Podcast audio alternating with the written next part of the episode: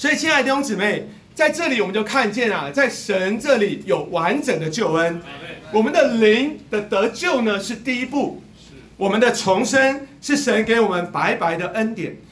这一个灵的得救呢，是借着我们当初凭着信来接受，我们就得救了。但是啊，在接下来的每一个步骤里面，其实就说到啊，今天弟兄带我们看见的是叫做魂的得救。那这个魂的得救呢，它不是一种的白白的恩赐，这个魂的得救，它是一种的赏赐。它是啊，根据我们今天的生活，甚至啊，你可以说是怎么根据我们今天的如何来对待这位神的行为，来决定我们能不能够。得着这一个赏赐，叫做魂的得救。有一个大家很熟悉的这个在马太福音的事例，我想一讲大家就明白了。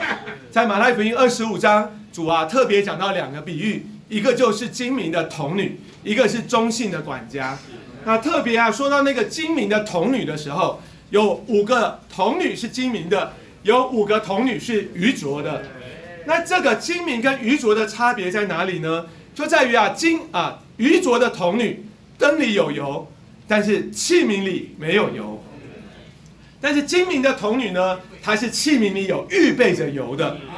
所以到这个新郎要来的时候啊，那个愚拙的醒过，他们都睡着了。那他们醒过来之后，愚拙的想要啊，请精明的给他油。他说：“我的油只够我自己用，你就赶快去找卖油的人买油。”你如果有机会去读啊这一段马太福音二十五章的注解，这个买油就说到一种出代价，就说出啊在这里有一种的代价是要付的，这个代价是为着让我们的器皿里能够有油。那你如果再去读啊这一段事例当中的真理的话，就看见啊什么是灯呢？这个灯就是说出我们重生的灵，在我们一得救的时候呢，我们的灵就重生了。所以，我们的每一个，只要你是真正信而受尽的基督徒，你都有灯，你的灯里都有油。但是呢，同样是信徒，有些人器皿里有油，有些人器皿里没有油。这个器皿是什么？器皿就是我们今天说到的我们的魂，也就是我们的心思、情感还有意志。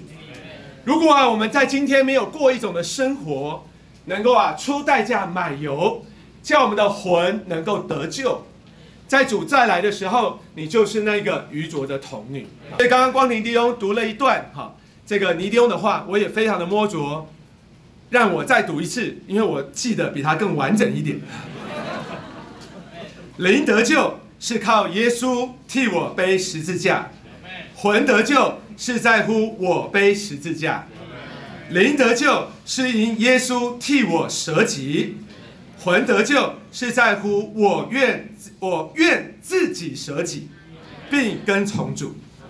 灵得救是在乎信，是一次永远的；魂得救是在乎行为，在乎跟从，是一生的事。灵得救是今天的一个恩赐。魂得救是主再来时的一个赏赐。亲爱的弟兄姊妹，盼望我们在这里都得着主话的帮助。